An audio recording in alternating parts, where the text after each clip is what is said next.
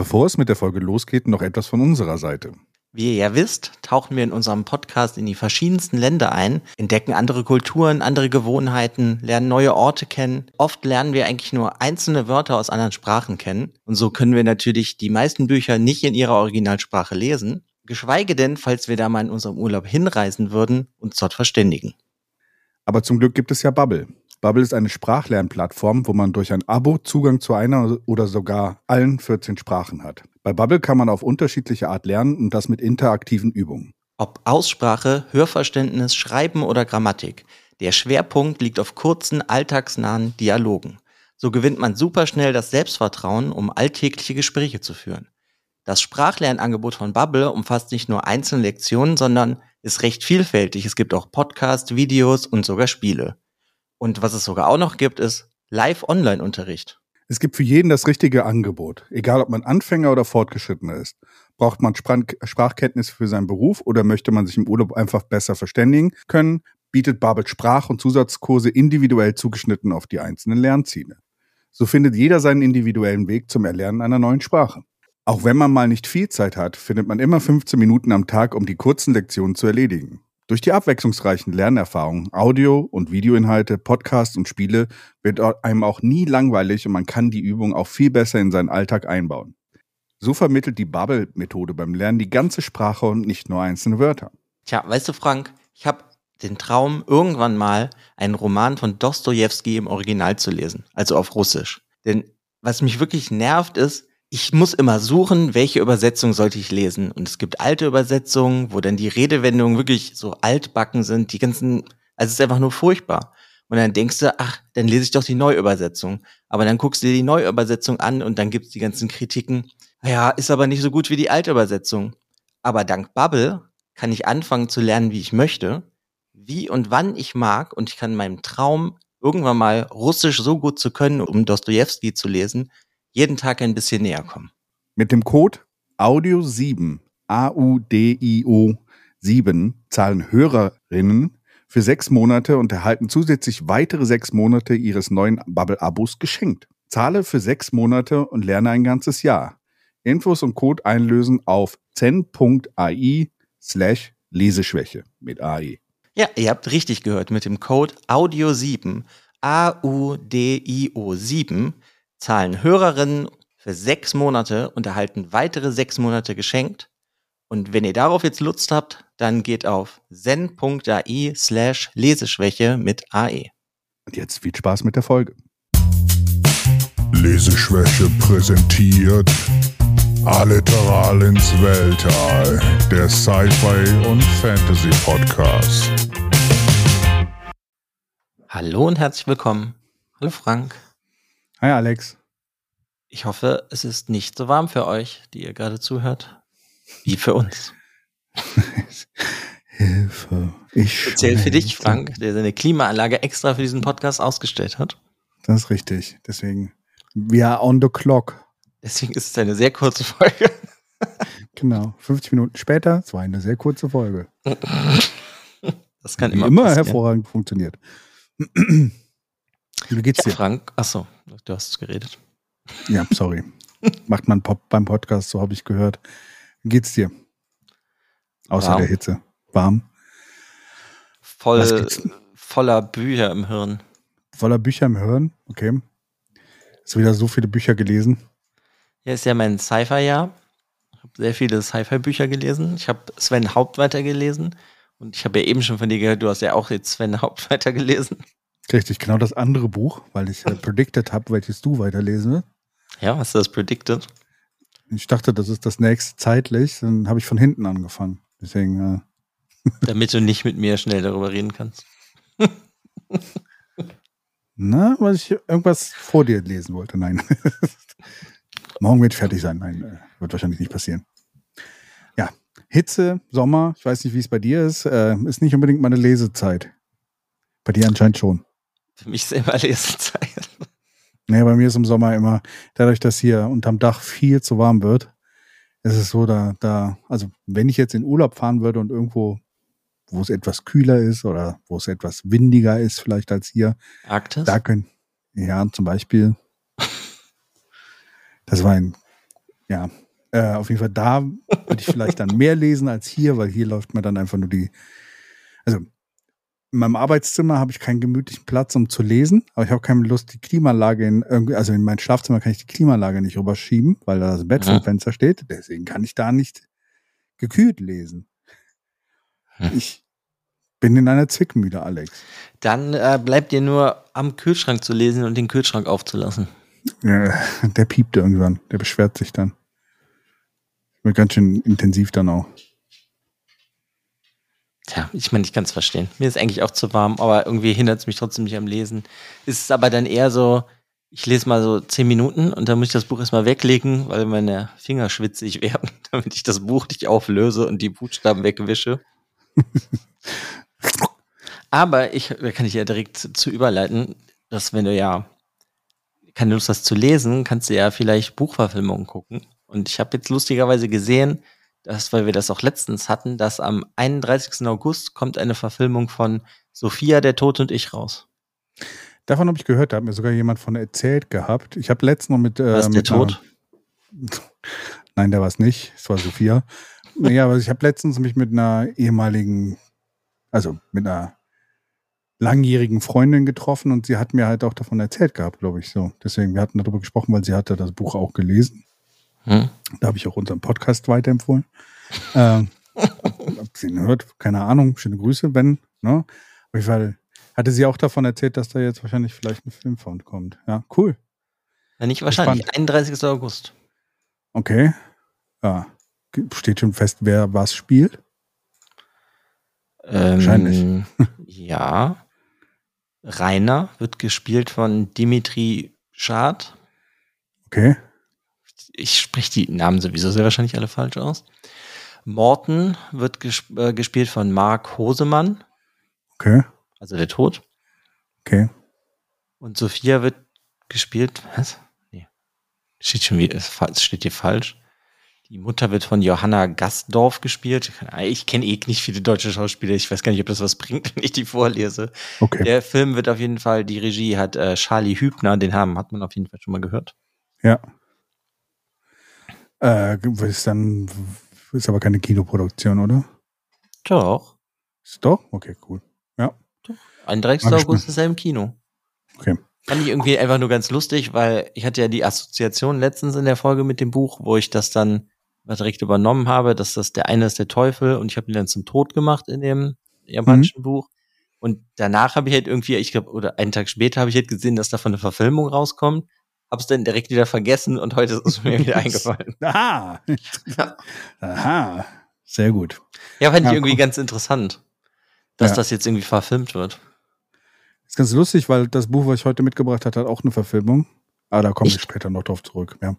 Hm. Echt? Habe ich dir schon dreimal von erzählt. Aber Ach so, doch, ja, ich vergesse es einfach immer wieder. Das du verdrängst das ein. immer wieder. Okay. Ja, weiß ich nicht. Irgendwann bei, nach zu vielen Büchern, zu viele Filme. Ja, das Ich ist bin so einfach wie wie, Peggy, nee, wie äh, Kelly Bundy. das wollte ich auch gerade sagen, du bist wie Kelly, die dann vergisst, wer bist du? Ich bin dein Vater, Kelly. So ist das. Bleib irgendwie nicht hängen. Tja. Jetzt ist die Frage, wie viele von den Hörern eine schrecklich nette Familie geguckt haben früher. Ich weiß nicht, ob die es geguckt haben, aber sie kennen es bestimmt. Ja, ich weiß nicht. Also heutzutage nicht mehr so, nicht mehr so der Punkt. Irgendwie, es, es kommt Kult, äh, hier popkulturtechnisch irgendwie seltener vor mittlerweile. Also früher hat man immer noch Ted Bundy gehabt mit seinem Polk High und mit dem so und so viele Touchdowns in einem Match. Aber auch diese Anspielung ist irgendwie in letzter Zeit relativ wenig geworden. Ich glaube, Ja, gut, wäre dann jetzt mehr äh, Big Bang Theory, oder? äh, ja, wahrscheinlich. Ja. Da Wobei kann ich aber nicht mitmachen. da kommt doch wenig so, so wenig Anspielung dabei. Ja? Okay, Ja. das weiß ich nicht. Ich kenne auch sonst irgendwie keine Comedy-Serien. Ja, gut, ist sowieso eine ganz andere Zeit der Comedy gewesen, aber das ist auch ein anderer Punkt. Sitcoms vor allen Dingen, ja. Ja. Ja, äh, Hast du denn, ja. ja, warte, ich muss es anders formulieren, ich hast du denn, wie, gef- wie ist es denn, ein weiteres Buch von Sven Haupt zu lesen? So, das wollte ich eigentlich also fragen. äh, gefällt mir bis jetzt ganz gut. Ich bin noch am Anfang, in Zehntel oder sowas, gerade halt angefangen in das Buch gestern. Und äh, ich muss sagen, man merkt so ein bisschen, er hat so seine gewissen Methodiken, die er halt, glaube ich, in verschiedenen Büchern schon benutzt. Da haben wir ja kurz vor der Folge nochmal drüber geredet, dass es so gewisse Grundsachen gibt, die er halt da häufiger verwendet. Mhm. Aber es, äh, ich finde es eine gewisse Leichtigkeit, die einen dazu bringt, das immer weiter zu lesen, weil irgendwie so die Chemie zwischen den Charakteren, die vorkommen, eigentlich mal ganz gut funktioniert. Mhm. Ja, das harmoniert irgendwie sehr schön, die Bücher bis jetzt von dem. Also die beiden, die ich jetzt gelesen habe. Ja. Und, ist denn äh, schon in dem, was du liest, der Buddhismus wieder vorgekommen? Weil in Stille zwischen der Sternen kommt auf jeden Fall auch wieder der Buddhismus vor. Nicht so bewusst. Es geht halt äh, hier ein bisschen um das Ende von, von Multiversen, von, von Realitäten. Kann, kann man, kann ich bis jetzt noch nicht so ein bisschen, äh, kann ich noch nicht einschätzen, ob das wirklich auf Buddhismus sich bezieht oder sowas. Ähm, muss, muss, ich, muss ich noch evaluieren. Kann, kann vielleicht halt später rauskommen. Ja, ja, jetzt bin ich ja schon wieder so am Schneidepunkt. Lese ich das jetzt dann rede als nächstes oder mache ich erst, lese ich erstmal was anderes? Äh, liebe Hörerschaft, ich kann ja mal eine Prediction machen fürs nächste Mal. Kannst Relativ einseitig. Ja. Ja, äh, wo wir eben schon bei Filmen zu Büchern waren, soll ich dann einfach mit meinem Buch direkt anfangen? Klar. Weil äh, es ja auch einen Film zu diesem Buch gibt, was ich äh, vorstellen wollte. Lustigerweise, das Buch äh, habe ich ja von jemandem, der dir relativ nahe steht, geschenkt bekommen. Ich glaube, es war von zu Weihnachten. Meiner Hündin Momo? Nee. Von dir. Du hast aber schon vergessen, dass du es mir geschenkt hast.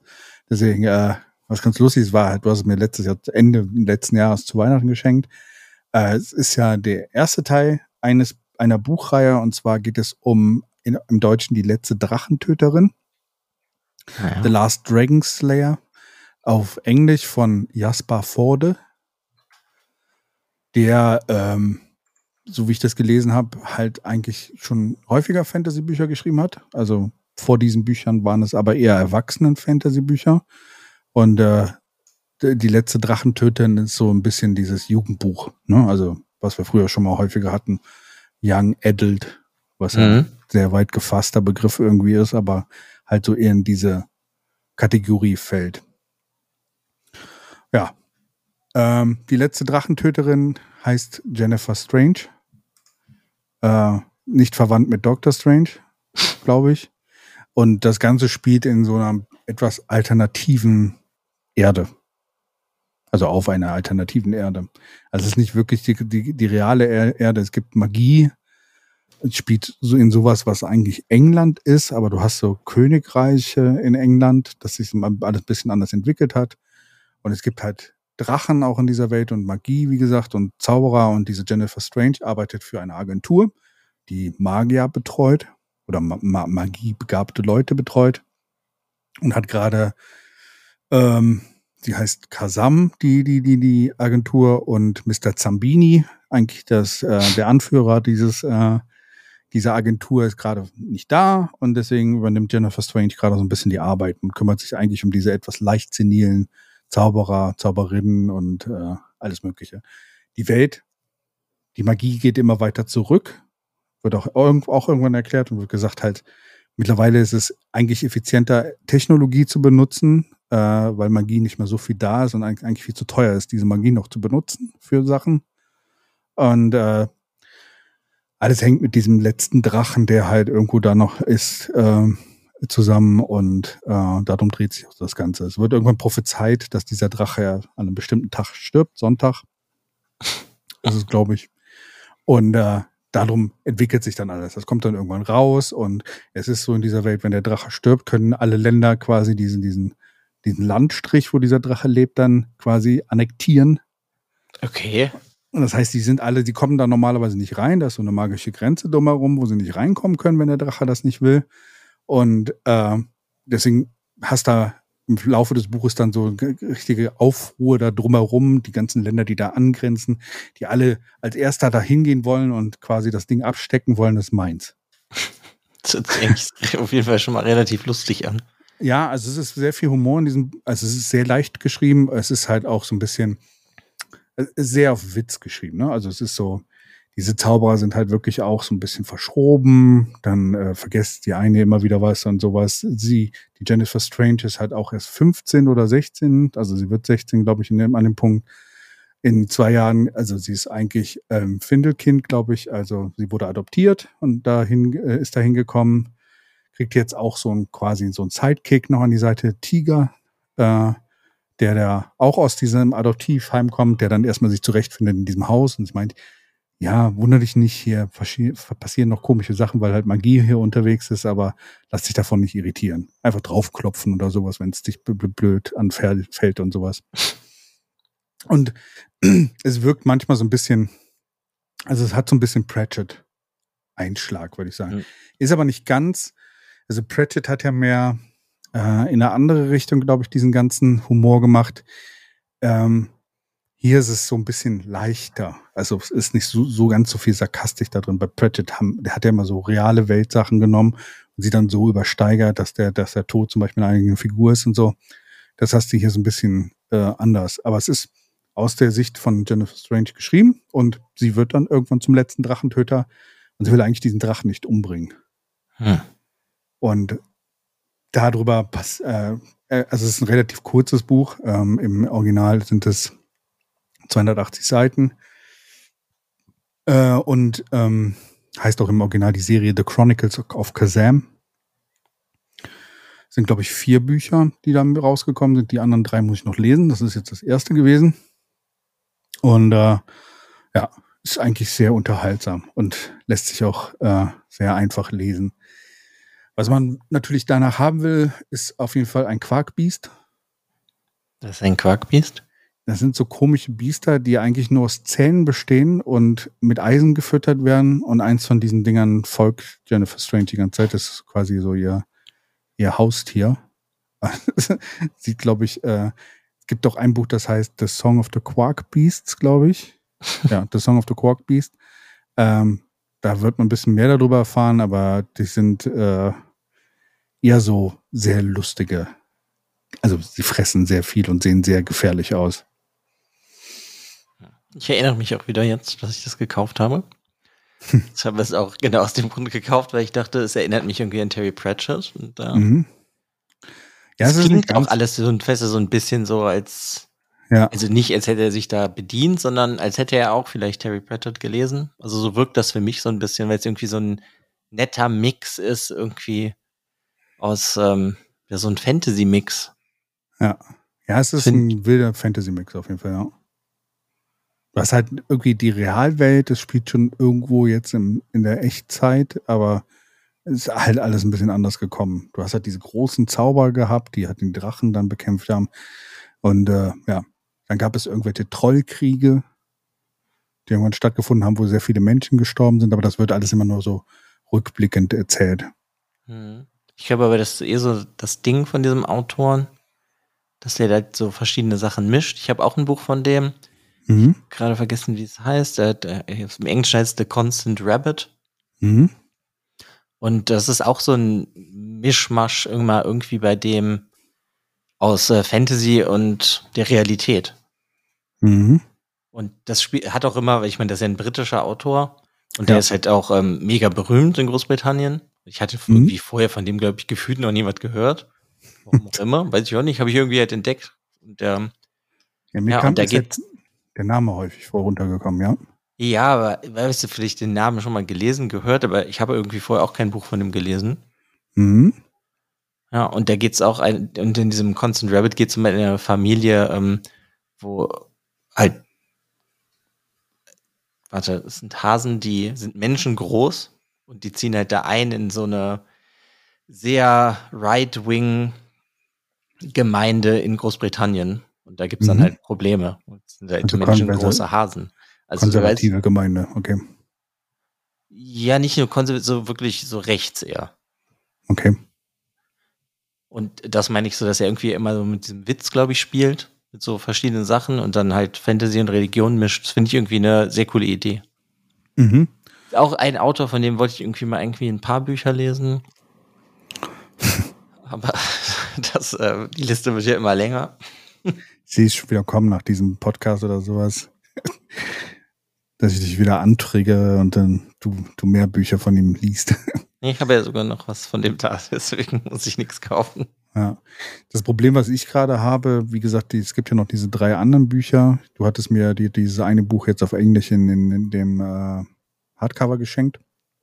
Es ist unfassbar schwierig, dieser Hardcover irgendwie in dieser neuen Variante. Also du, du, hast eine relativ schöne Variante geschenkt und es gibt irgendwie von den anderen Büchern gibt es keine äh, guten Varianten.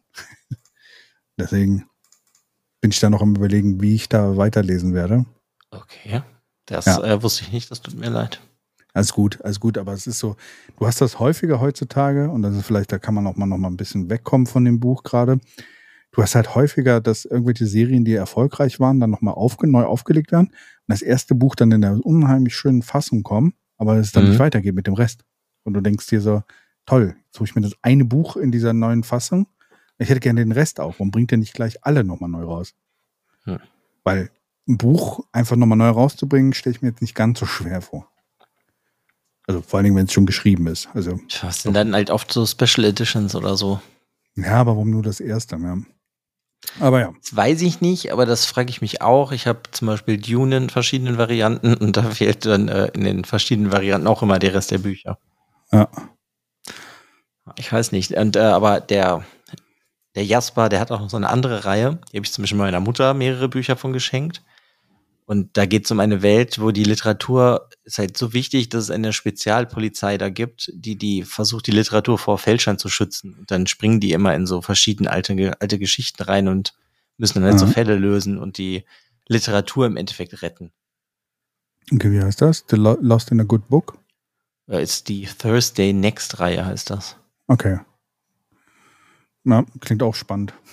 Er hat so immer so ein bisschen auch so, Erinnert mich ein bisschen auch so ein bisschen an die, äh, ein bisschen, so ein bisschen, ein bisschen viele, viele bisschen. Auf jeden Fall erinnert mich das teilweise auch ein bisschen an den Sven Haupt, so an die Sache, die, die er so teilweise macht, dass er so manche Konzepte einfach nimmt und sie halt verändert in, in, mhm. dem, in dem Kontext und äh, dem Ganzen etwas lustigeren Spin zu geben. Es wird so schräg skurril, halt, was dieser Jasper, finde ich, so macht damit. Mhm, genau, ja. Ist auch hier, also das Großartigste an diesem Roman hier von äh, The, The Last Dragon Slayer oder die letzte Drachentöterin sind so die Konversation. Also viel Humor wird über die Konversation halt einfach äh, getragen. Du hast wenig Situationshumor, sondern mehr Konversationshumor. Und das ist immer sehr angenehm, wie ich finde. So vor allen Dingen weil du so viele verschiedene unterschiedliche Personen hast, die aufeinandertreffen. Du hast da die, äh, auch hier wird, wird sehr viel Kritik dran geführt, so mit, mit äh, Länder übernehmen, dann der eine König äh, bringt dann irgendwann nur noch Unwahrheiten über sie hervor, weil, weil er sie diskreditieren will und sowas. Und äh, ähm, trotzdem hast du sehr viel Sprach, intelligenten Sprachhumor dabei. Das finde ich ja. mal ganz, ganz angenehm. Ja, ja, ich erinnere mich immer mehr daran, als ich das geholt habe. Ich fand das nämlich klang irgendwie super niedlich. Mhm. Ja. Ähm, großartiges Buch, kann ich auf jeden Fall jedem hier draußen nur empfehlen, der gerade zuhört. Äh, ähm, ich kann jetzt nichts über die anderen Bücher sagen, aber so wie ich gelesen habe, werden die so von den Bewertungen, so wie ich gesehen habe, sogar noch besser. Was ich allerdings nicht empfehlen will, ist, es gibt einen Film zu diesem Buch. Äh, schwierig. Ja, jetzt ja, erinnere ich mich auch wieder an Ausschnitte von dem Film, die du mir gezeigt hast. Ja, also der Film wurde auf Sky One äh, 2016 oder sowas wurde der veröffentlicht. Und sagen wir mal so, das Quark Beast ist dann ein Hund geworden und es ist einfach nur, dieser Drachentöter hat auch immer ein Gefährt, was halt auch im Buch halt einfach eine, ein Käfer ist. Aber im Film haben sie, also in diesem Film haben sie dann einfach einen Käfer mit so ganz Pappmaché Stacheln beklebt und das ist halt einfach Nee, nee. Nee. Und es werden auch wichtige Sachen einfach geändert aus dem Buch, dass einfach der Film nicht funktioniert. Also den Film kann man sich sparen, muss man einfach so sagen. Ist dann halt eher nein. Ja gut, vielleicht sollte man auch nicht einfach alles verfilmen oder wenn manches vielleicht mit ein bisschen Budget verfilmen. Ja, wobei so die ganzen, so die, die britischen Fernseh, ist ja ein Fernsehfilm gewesen, ne? Also glaube ich zum eher, zum größten Teil ist jetzt kein äh, Also kam auch an Weihnachten irgendwo raus. Normalerweise geben die sich ja schon Mühe und können auch teilweise echt ganz gute Sachen machen. Also die Terry Pratchett-Verfilmung für die Fernsehdinger sind eigentlich ziemlich cool gewesen immer. Aber das war nope. Das war einfach nein.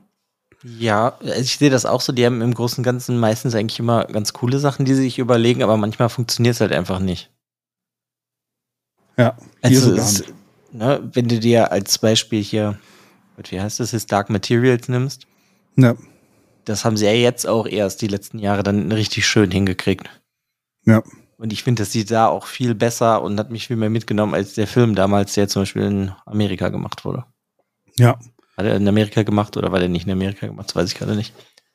Ich glaube, das war eine Co-Produktion von verschiedenen Bereichen, aber ja. Ja, aber weißt du, da hat das visuell und so für mich gar nicht funktioniert und die Serie funktioniert halt super gut. gerade Internetprobleme. So, da hatten wir kurz ein technisches Problem. Wir kommen zurück.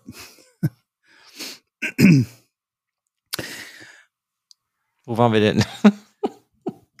Gute Frage. Ah ja, das äh, mit den, mit den BBC-Sachen und sowas. Äh, Ne? Also, dass da manche Sachen funktionieren, manche Sachen nicht funktionieren. Hm, ja, stimmt. Ja, auf jeden Fall so viel zu dem Buch. Ähm, ich kann es wirklich nur empfehlen. Klare Leseempfehlung. Und ich werde auch berichten, wie die restlichen Bücher dann noch sind, wenn ich da zugekommen bin, sie auch zu lesen. Bin ich gespannt drauf, wollte ich auch irgendwann mal lesen. Was hast du uns denn heute mitgebracht? Ja, ich habe noch mal was von äh, Salman Rushdie mitgebracht. Mhm. Und das äh, heute habe ich das neueste Buch von ihm. Das ist im März, April rausgekommen. Das heißt Victory City. Mhm. Und ähm, bevor ich sage, worum es geht, muss ich erstmal sagen, es ist ein sehr zugänglicher Rushdie. Ich hatte ja schon ein paar Mal jetzt von dem berichtet, was er so schreibt. Und hier ist es nicht so kompliziert. Mhm. Er hat irgendwie so als Quellen so ein paar historische Sachen halt benutzt, weil er, er kehrt halt sozusagen zurück nach Indien und bastelt ein bisschen an der indischen Geschichte rum, aber nicht wie in vielen Büchern von ihm von den letzten 200 Jahren, sondern er geht weit zurück. Das war mein Hund im Hintergrund. Gesundheit. und äh, ja, also ist wirklich irgendwie, also es ist, ich es klingt halt komisch, aber es ist ein Lob, finde ich, von mir für ihn, dass er das irgendwie so zugänglicher macht. Okay. Ich glaube, dass es ein gutes Buch ist, um mit ihm einzusteigen, weil du hast halt wieder viele verschiedene Themen, die er irgendwie aufgreift, von Feminismus, Gleich, äh, Gleichberechtigung, ähm, Schandtaten, die Männer vollbringen, aber irgendwie ist es alles einfacher, weil du hast halt eigentlich nur im Großen und Ganzen zwei Themen. Einmal geht's halt irgendwie um eine historische Stadt, die wird halt dann Victory City genannt und die basiert auf einer echten Stadt und das war halt eine Stadt, wo weißt du, so von, gefühlt von den Legenden her, so wie Atlantis, das war schon so weiterentwickelt, die Stadt, alles hat da gut funktioniert und ist mhm. dann halt irgendwann untergegangen. Also so ein bisschen wie so eine Legende. Und äh, gleichzeitig geht es dann aber noch um eigentlich eine Frau. Ich warte, ich muss kurz ihren Namen nochmal raussuchen. Sie heißt Pampa Campana. Und als sie ein Kind ist, sieht sie halt, wie ihre Mutter und andere Frauen ins Feuer springen, um sich umzubringen, weil halt eine andere Stadt, wo sie herkommen, untergegangen ist. Und sie schwört sich niemals für einen Mann oder eine, ja eigentlich für einen Mann, sich halt umzubringen. Und mhm. sie möchte ganz lange leben. Und dann spricht auf einmal eine Gottheit aus ihr und man erfährt direkt am Anfang, dass sie 247 Jahre alt wird. Okay, sehr spezifisch. Ja, sind es auch 256, das weiß ich gerade nicht mehr. Auf jeden Fall wird sie halt über 200 Jahre alt. Mhm. Und das ganze Buch ist so, als hätte jemand Aufzeichnungen gefunden, die vor hunderten von Jahren aufgeschrieben wurden. Und die mhm. berichtete jetzt sozusagen ein Historiker der das alles so zusammengebastelt hat.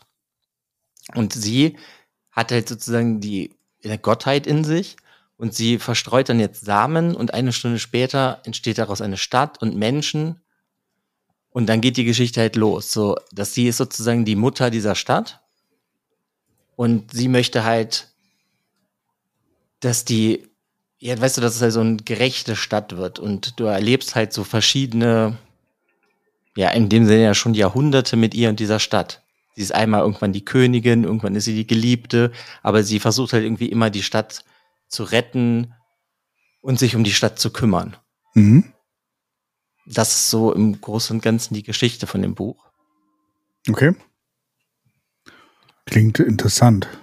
Bisschen verkopft, aber also jetzt. Ja, gut, das ist halt Rushdie. Rushdie. Okay.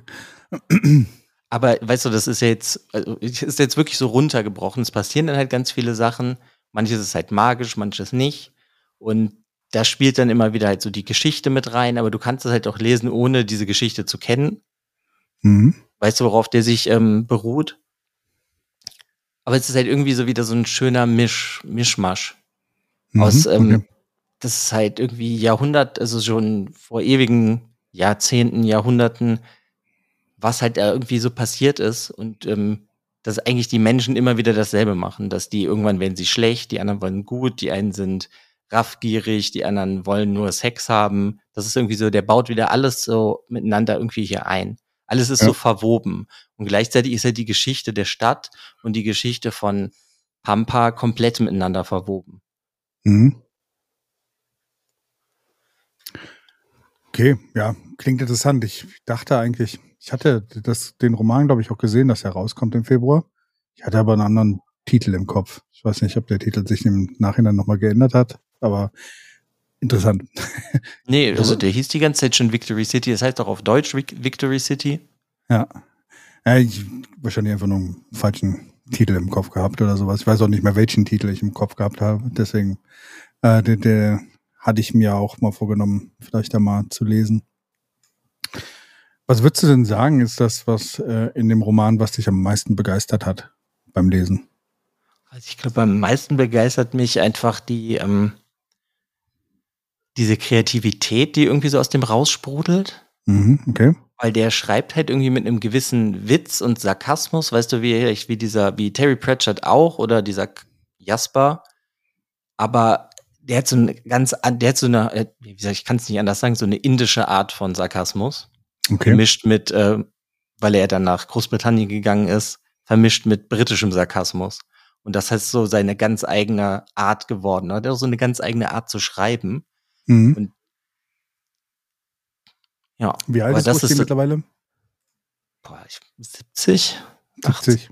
Okay. Weil manchmal kann es ja sein, dass er gerade im Alter so ein bisschen, aber es ist cool, dass er dass sich das auf jeden Fall noch erhalten hat. Ne? Also 76 ist er. 76. Manche Autoren werden im Alter ein bisschen, also da fällt teilweise, habe ich so erlebt, die Leichtigkeit von so Sachen weg. Aber äh, also quasi der, der schwarze britische Humor gemischt mit äh, einer gewissen indischen Fantastik oder sowas. Vielleicht so ein bisschen das. Ja, die Inder haben halt auch irgendwie so eine gewisse Art zu schreiben und so einen gewissen Humor. Und irgendwie nehmen die Inder nicht so Wobei das, die Hand ich, vor den Mund. Weißt du, was ich meine? Bitte? Wobei es, glaube ich, bei Indern zu, zu sagen, die Inder schreiben so recht schwierig ist, weil das Land so unfassbar groß ist. Ja, yeah, das ist halt so ein bisschen das Problem. Der ist ja einfach nur das Paradebeispiel. Also, Ja. also, Aus welcher Ecke Weil kommt der- er denn? Weißt du das? Bangalore, britisch besetzte Ecke, französisch. Weil das ist immer sehr viel Einfluss da drauf hat.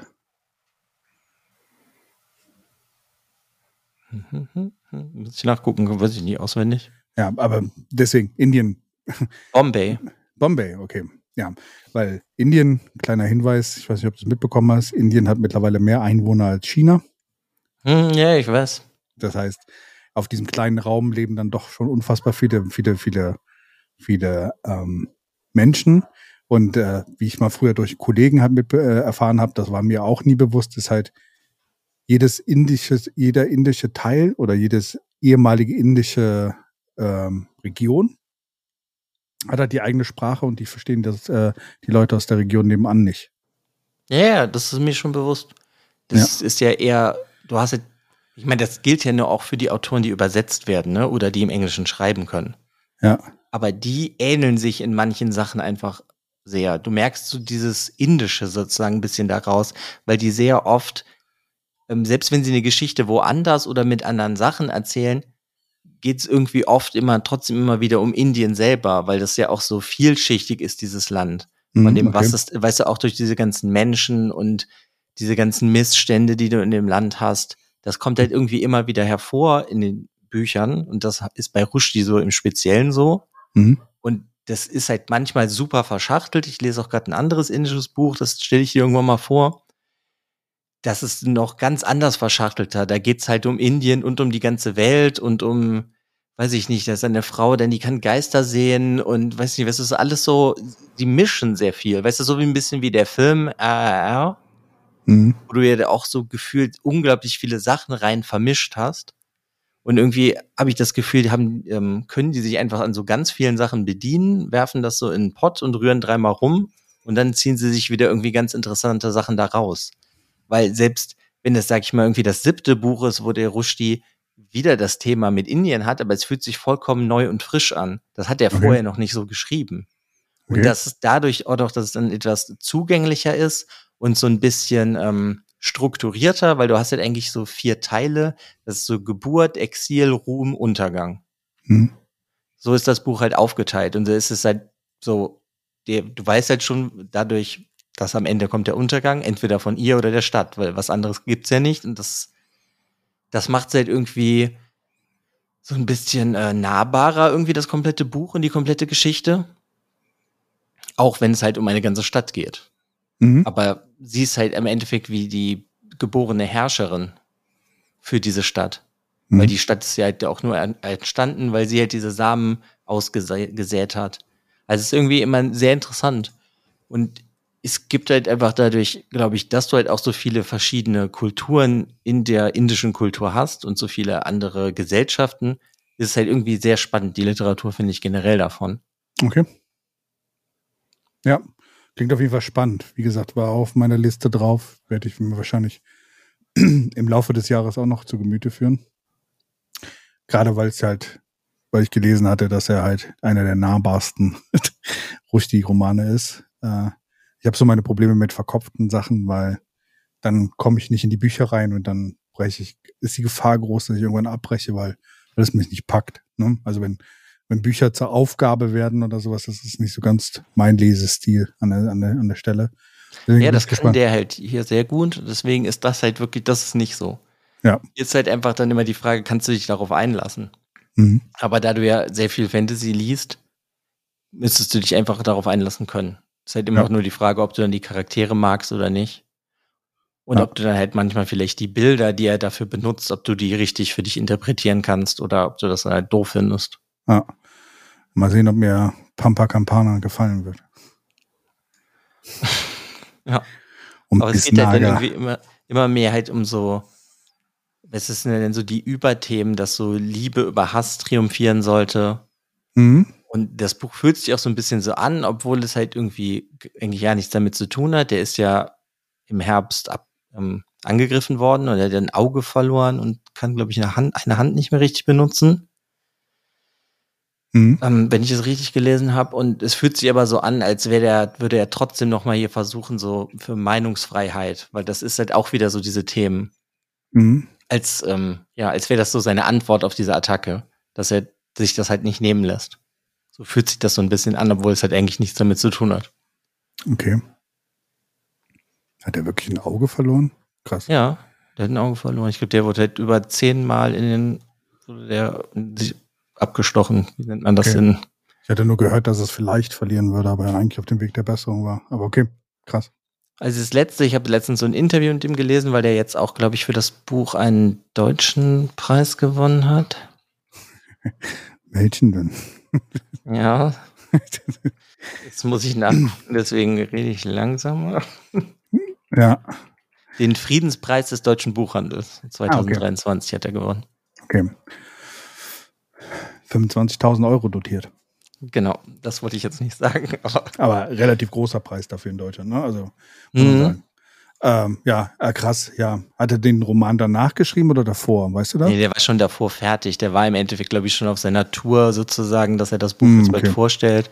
Weil ich hatte das Buch auch schon vorbestellt, bevor der, ähm, attackiert wurde. Aber es fühlt sich ja trotzdem irgendwie so seine, als seine Antwort darauf an, weil der eh immer sowas ist, äh, der hat ja so die Meinung, die vertrete ich jetzt auch, man müsste, muss über alles schreiben können. Mhm. So, Deswegen ist er auch sehr stark schon angeeckt. Ne? ja, ich meine, das hatte ich ja schon mal dir erzählt, da mit Ja, den genau. satanischen Versen und so und dem Ganzen und dieser Fatwa, die er hatte, oder die eigentlich ja nicht richtig zu Ende gegangen ist. Ja. Aber das äh, finde ich ist halt trotzdem irgendwie sind sehr schön bei ihm, dass er halt irgendwie so für Freiheit steht er für mich so in der Literatur. Also muss halt irgendwie alles behandeln können und auch alles kritisieren können oder sarkastisch behandeln können in der Literatur, finde ich. Ist, du musst es ja als einzelne Person nicht gut finden, was er da schreibt, oder du musst es vielleicht auch, oder vielleicht sollten viele Leute auch alles nicht so ernst nehmen, was er schreibt Mhm. sondern er versucht ja, oder er versucht ja halt oft den Leuten, die sehr fanatisch sind oder vielleicht ein, für ihn ein falsches Weltbild haben, das ist ja auch immer, er versucht ja so den Spiegel vorzuhalten Mhm. mit dem, was er da schreibt. Und ich finde, das gelingt ihm meistens halt super gut. Ich habe zwar auch ein paar Bücher, die, wo ich auch nicht so reinkomme, die sind mir dann auch anders zu verkopft, wo komme ich nicht mit klar. Aber so das Gros der Bücher von ihm ist echt wirklich wundervoll und ist halt irgendwie schön, dass er ja wieder jetzt ein Buch hat, wo Leute mit einsteigen können, weil ich meine, der hat ja ähm, mit Mitternachtskinder hat er den Booker Prize gewonnen Ja. und dann hat er ja mit auch mit Mitternachtskinder den Booker of Booker gewonnen. Okay. Also das ist sozusagen das beste Buch ever. Und es ist Ja. ja, auch, es ist ein richtig, richtig tolles Buch. Aber hätte ich danach, davor, dazwischen nicht teilweise noch mal was anderes dazu gelesen, wäre ich manchmal auch ziemlich aufgeschmissen gewesen. Okay. Weil das halt echt kompliziert ist, weil du musst dann halt einfach wissen, die Geschichte von Indien seit der Unabhängigkeit. Ja, okay. So, wenn man das dann nicht weiß, dann kommt man da mit manchen Sachen nicht klar. Aber ja, um das jetzt noch zum 18. Mal zu sagen, das hat er halt hier nicht. Und das ist halt einfach viel einfacher hier. Also es wäre echt ein super Einstieg, falls er dich interessiert oder falls ihn irgendeiner sich dafür interessiert, ist das super. Ja. Also wirklich auch ein Buch mal, um mit Ru- Rushdie dann äh, an der Stelle halt auch in Kontakt zu treten. Hm. Also würdest du sagen, ist es so sein zugänglich, zugänglichstes Buch, was du bis jetzt gelesen hast? Ich weiß jetzt nicht, ob du schon alle gelesen hast. Nee, ich habe jetzt, glaube ich, sechs oder so gelesen oder sieben. Von? Ich glaube, 12, 13, 14. Okay. Obwohl, nee, ich weiß nicht, er hat noch eins, das hat er für seinen ersten Sohn geschrieben, Harun. Und das weiß ich nicht mehr. Das ist halt ein bisschen so ein Kinderbuch, obwohl er halt trotzdem seine Art, wie er schreibt, er schreibt halt auch so, wenn er ein Kinderbuch schreibt. Das heißt, er Ja. ist manchmal ein bisschen wirr, manchmal ein bisschen sehr fantastisch oder magisch, voller magischem Realismus, aber das wäre vielleicht auch noch sehr zugänglich. Mhm. Und ich glaube, er hat für seinen zweiten Sohn die Fortsetzung dazu geschrieben. Mhm. Okay. Also, aber die kenne ich noch nicht, aber das wäre vielleicht halt auch recht zugänglich. Okay. Aber auf jeden Fall ist das Buch ein gutes, guter Einstiegspunkt, um sich damit auf jeden Fall mal äh, in Kontakt zu treten. Mhm. Ja, auf jeden Fall. Sehr gut.